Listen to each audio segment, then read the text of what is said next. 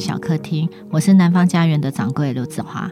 今天我们原本要邀请三位独立出版伙伴，是跟图像出版有关的。那有一位在对面录音，在我们录音室的对面啊，居然没来。那我们在现场的是慢工文化的社长兼总编总编辑黄佩珊。Hello，大家好。那另外一位在线上，为什么在线上？他真的很遥远，他住台中。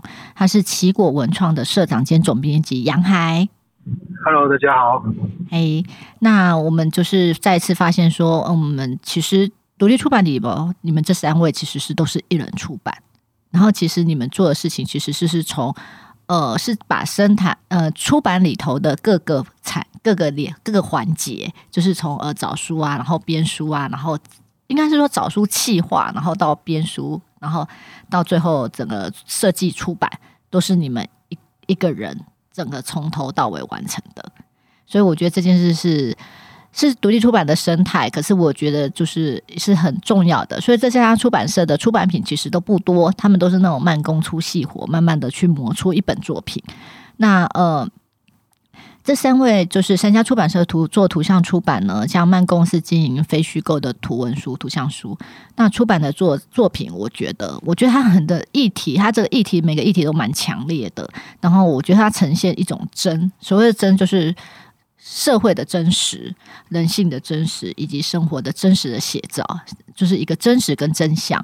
那木社文化，我们知道他出了已故老师陈弘耀老师的作品。那奇果文创就是我记得印象最深的就是找到的作品。我们今天有几个问题，就是像呃，要不要请先请杨海来聊一聊，介绍一下自己的出版社？大家好，我是杨海哦，我我是奇果文创工业的那个社长。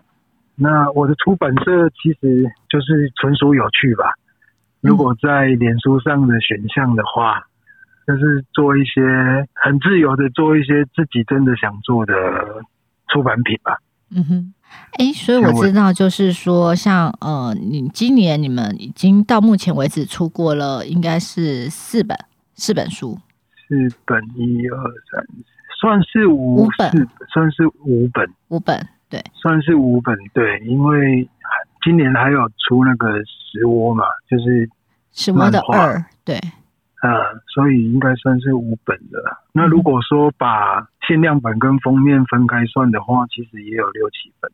OK，那呃，其实我觉得这这五本里头，我觉得它的那个画风真的是很特别。一般我们台湾对于漫画，我觉得这这三家出版社出的都是比较是属于成人看的漫画，然后它有各自的，它的画风是是，我觉得呃，像找到的画风，我觉得应该是说比较那种细腻。对，它是一个细腻的风格。那呃，插画家就是波兰的插画家的真假那一本，我是觉得它蛮有趣的，它线条很很有趣。然后我觉得就是你可以找到一个一个一个一个有趣的点自己去看。那石窝呢，我觉得它有一点是那种武侠小说风的那种感觉。对，那杨海，你要不要介绍这这五本？这五本书其实会在。二零二一年的书展上面出来吗？因为我知道好像找到的那两本已经快绝版了，对不对？找到的找到的那个那个第一本，它普通版的它还有再版，所以、嗯、所以书展还是会有。然后野作的话，应该是不会再有了。哦，啊，它的野作因为第一成本太高了，然后第二就是就是两本合售的。所以价位也比较高一点，其实蛮不好控制的。嗯哼，所以后来就就可能就不会再再再版。嗯、那石窝的话，其实很很好笑的是，石窝虽然今年得了金曼奖，但是卖的其实不是很好。那要 找机会推，真的很好看。找机会推哦，就你看，就佩珊都说很好看啊，是很好看啊，就就因为因为那个什么。作者也很有个性啊，其实我找的作者都很有个性啊。嗯嗯嗯，他他他他也是直接跟我讲说，哎，如果是北部的活动就不用找他了，哦、因为他觉得太远了，累。对，嗯哼，不然本来的话也是有会安排分享会、签书会这些。那你有没有考虑在书展上面呢？啊，不过书展也是在北部。对啊，直接不在他考虑范围内。我已经有，因为我已经有问过他了，所以他他也他也懒得就懒得去了。这样子，对，对，他也懒得签。我说啊，要不要签一些书？不然签一些书来来来卖啊，可能比较好卖什么的啊？对啊，他也懒得签，这么有个 性这样子那，那我也不会想要说服他，因为我觉得这样很好，嗯、所以。所以就先这样先吧。OK，所以虽然今年的话，就是会这几本作品都会在书展上面看到。那嗯，嗯，因为我知道像你这边奇果的话，就是几乎是一年一本的这样的一个数量，这样的差不多对。那呃，我也想多一点啦，但是没办法，一个人嘛没办法。而且我觉得做图文这种图像书，其实成本非常的高。其实我我包括像我知道的，就是像你刚刚就讲了嘛，就是哎，这行不就古爷啊呢？然后佩珊佩珊做的那个，真的是一看就是摆在那里，就是啊钱呐，就烧钱这样两个字。他那个慢工的更高吧？慢工还还要手工哎？对呀，手工 手工时期已经过去了。手工时期已经过了嘛？对对对对对，那那那个还是还是很高啦，因为时间成本吧。我记得我在华山有买过工厂的那个、啊、那个绢印的那个版本哦，哦，我就觉得好喜欢，而且我当场、哦那个、我我买了两本，这样我立马另外一本买给我朋友。那个超狂的，对，就我觉得说这么疯狂，应该就只有现现场这些有看到就有，就立马买这样子，不用就是过了这一家就没、啊、没那一家了这样。对，对啊，那个可能应该以后都要用预定的，反正有预定的才有了。然后像暮色的话，就是他做大西游，我记得呃暮色老板陈仁呃肖仁豪做大西游的时候，其实也是花了他，应该他把他上一份工作的那个呃那个资遣费拿来做大西游。对，所以我我知道是这样，所以我都觉得很可怕，这样子他可以印到就是连印刷厂都说啊卖啊那好不好啊那。我的创业基金是车祸的保险费。天哪，他听听，大家听听，你看独立出版人多可怜。你看连车祸保险费，我觉得那个是用来，你看就是当自己的营养营养补充的那些东西，对不对？就是或者精神损失费之类的。然后你居然是拿来做出版，听一听觉得很危险。我就听听，对，就听听，我们就觉得我们还还蛮悲伤的，木淡淡的哀伤这样子。对啊。那杨海今年呢？的二零二一年呢？你有什么呃计划？其实我本来出版的计划蛮多的啦，可是都不如想象中的顺利啦。嗯哼，所以就一直 delay，一直 delay，一直包括文字书的部分。其实，其实以类型来讲的话，我我的出版社可能会跟木色比较接近，因为木色也有出诗集。嗯、对，然后。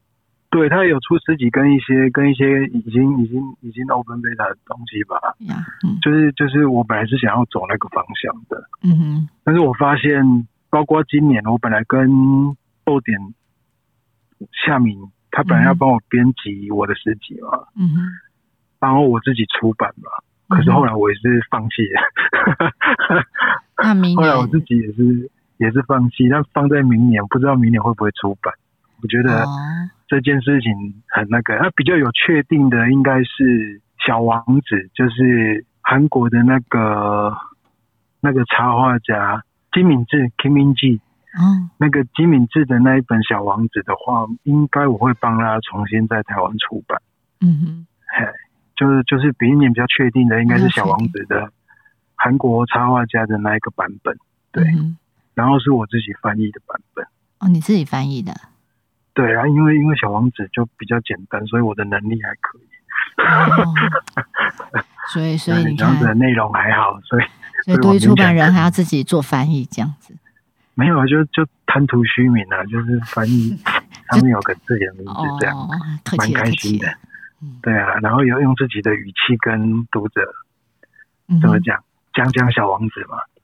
就是前面会讲一讲为什么出，就是为什么去愿意来翻译这本书，这样讲讲聊聊，就是好像讲故事一样这样。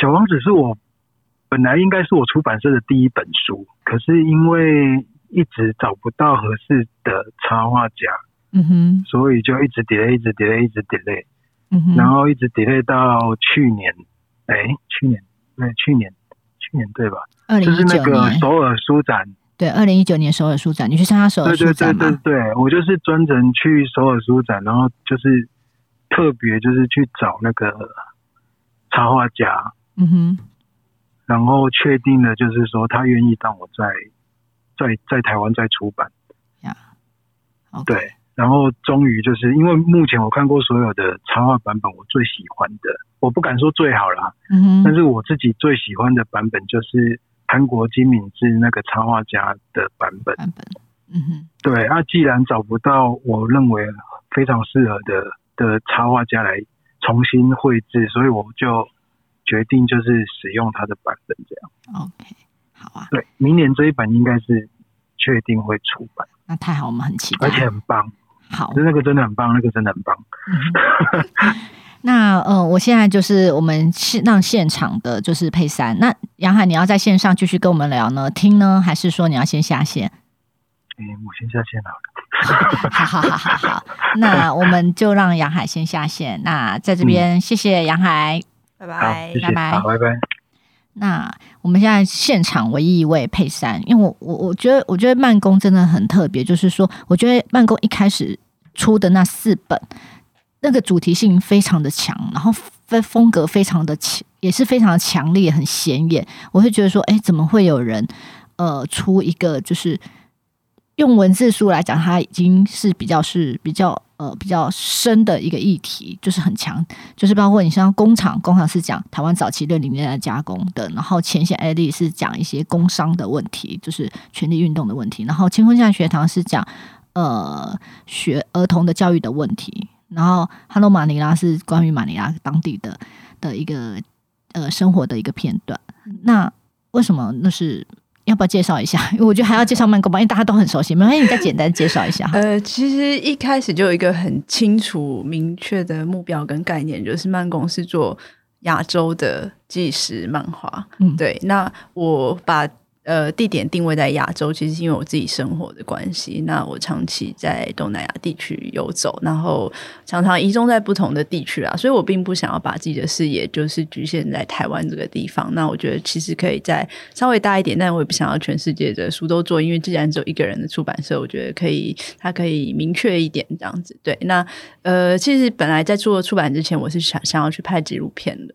所以其实我有点像像是把自己想做的事情转移到转移了一个一个媒材吧，就是觉得呃拍纪录片成本太高，然后就是成本高的话，你压力就挺大，然后就去找钱这样子，那觉得。然后我喜欢的生活也是相对简单的，嗯、所以呃，我觉得书就是后来突然想到纸本这个美材的时候，就觉得它是一个最好的载体，就是拿在手上的那个简单感，跟我想要描述的的世界。因为像我们常常讲的是底层或者小人物的生活，对，那个是我喜欢关注跟观察的对象，所以我就觉得纸本是非常好的。那因为我长期就是就是学设计学美术的，所以我比较是一个图像思考的人。所以我的创作都跟影像或是图像有关系。那其实我自己是不太画图的，所以所以其实最早没有考虑到图像这一块。那后来觉得，呃，图像这个东西，我在呃欧洲看到他们做得很好，就拿来拿它来做一些很深的议题。其实不是我独创的啦，就是我已经看到人家成功的例子。这个东西是这个载体可以用来讲一些很深的东西，而且它可以让你。呃，触及到的群众非常广的，在欧洲就是小至就是几岁，然后老至六七十岁都有人在看这样子的漫画。那我觉得在台湾，当然我们对漫画的想象是有有局限性的，对对对。可是其实如果我们开始做这样子的作品的话，我觉得以后在台湾也会有六十六七十岁的人在看漫画。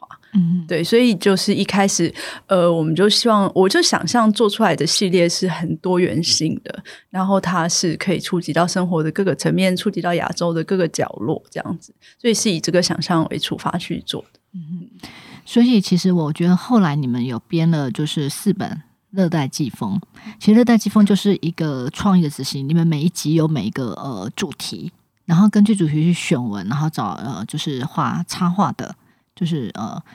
应该是说插画家，嗯呃，因为在台湾画这样类型的漫画家非常少，所以我找来的人其实都不是职业的漫画家，嗯、对他们可能是很多是从插画领域、设计领域。找来的能画的人，然后也能够做叙事的人，对，因为呃，我想在这边谈一下，就是漫画有一个很重要的点是它是叙事性的东西，所以它跟插画其实有非常非常非常不同的的的地方。有一些插画家是没有办法画漫画的，所以我找来的人他还是可能自己有零星画过漫画，或是一直想画漫画，可是没有这样的机会，因为他的风格跟日本不一样。对，所以其实我呃，我用热带季风把这些人全部都召唤了出来，有一点这感觉，因为其实。呃，刚刚讲到的前面四本书，那个时期其实找人是找的非常辛苦的。嗯、可是，呃，在我做了第一本《热带季风》，《热带季风》的第一本，大概就是把我。长久以来储备的人才全部都召唤出来，然后可是其实当时不知道二三四要怎么办，有没有办法继续找到新的人？可是这样创刊号出来之后，就是召唤出所有想要画这样类型东西的人，他们就会主动来找我，然后后面我再找人也会非常容易。所以呃，这是测的热带季风，总共呃推出了三十多位的新的创作者。嗯嗯，所以后来有一些有几个几位创作者，后来也你没有帮他再出另外出他们的作品。对，其实这也是热带季风的概念，就是我做前面四本书的时候，其实发现非常非常多的困难点，然后在做热带季风的这个时间点，其实已经是慢工快要倒掉的阶段，就是那个保险金已经快要用完了，然后没有赚钱。我想说，好，今年就是要做一票大的，然后如果没有成功，就是就是可能慢工就要消失，这样就不可能再继续消消磨我的。青春啊，所以就是当时就是那个决心很大，就是一第一是一定要成功，第二是我要一次推出很多的作者，然后第二是第三是就是说我要让呃市场真的了解到我们要做什么东西，还有这个东西的可能性是什么。嗯，对。那我们要不要聊一下，就是呃今年的书展，今呃二零二一年的台北国际书展，慢工有新的作品吗？会有。不，现在还不确定几本，因为几本都在一个最后的紧张的阶段，到底能不能出来呢？那首先有一个最重要的作品是来自清水的孩子，它是我们二零二零年就开始做的一套书，它总共会有四本。那它是一个政治受难者，叫做蔡坤林前辈，那他的传记。对，那传记其实在我做的这类型这个类型的呃图像小说里面是一个很 classic 的类型，但是呃，其实台湾一直没有出现一个很完整的传记式的图像小说，对，所以它就是呃，我今年着力的一个非常重要的作品。那因为它总共长度会有六百多页，所以我们把它拆成四册来出版。那呃，一月一定会出第三册出来，所以台北国际书展的时候会有一二三册。那呃，蔡前辈今年满九十岁，所以其实。透过他的传记，我们就是看到台湾近代九四年的一些大历史跟小历史的交汇啊，对对对，所以这个是其中一个非常重要的作品。那呃，这一套书，呃，这这本书这套书的一跟二，它也入围了呃台北呃书展大哎书展书展大奖。书展大奖的儿童及青少年奖，对，嗯。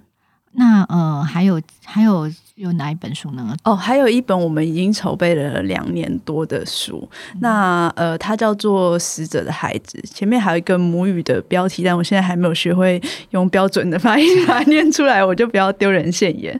那它的创作者叫做呃接志宇，他是一个全新的新人，然后他是一个都市原住民。然后这本书的文学性其实非常高，它很像一个散文，它是一个在他父亲呃过世之后开始。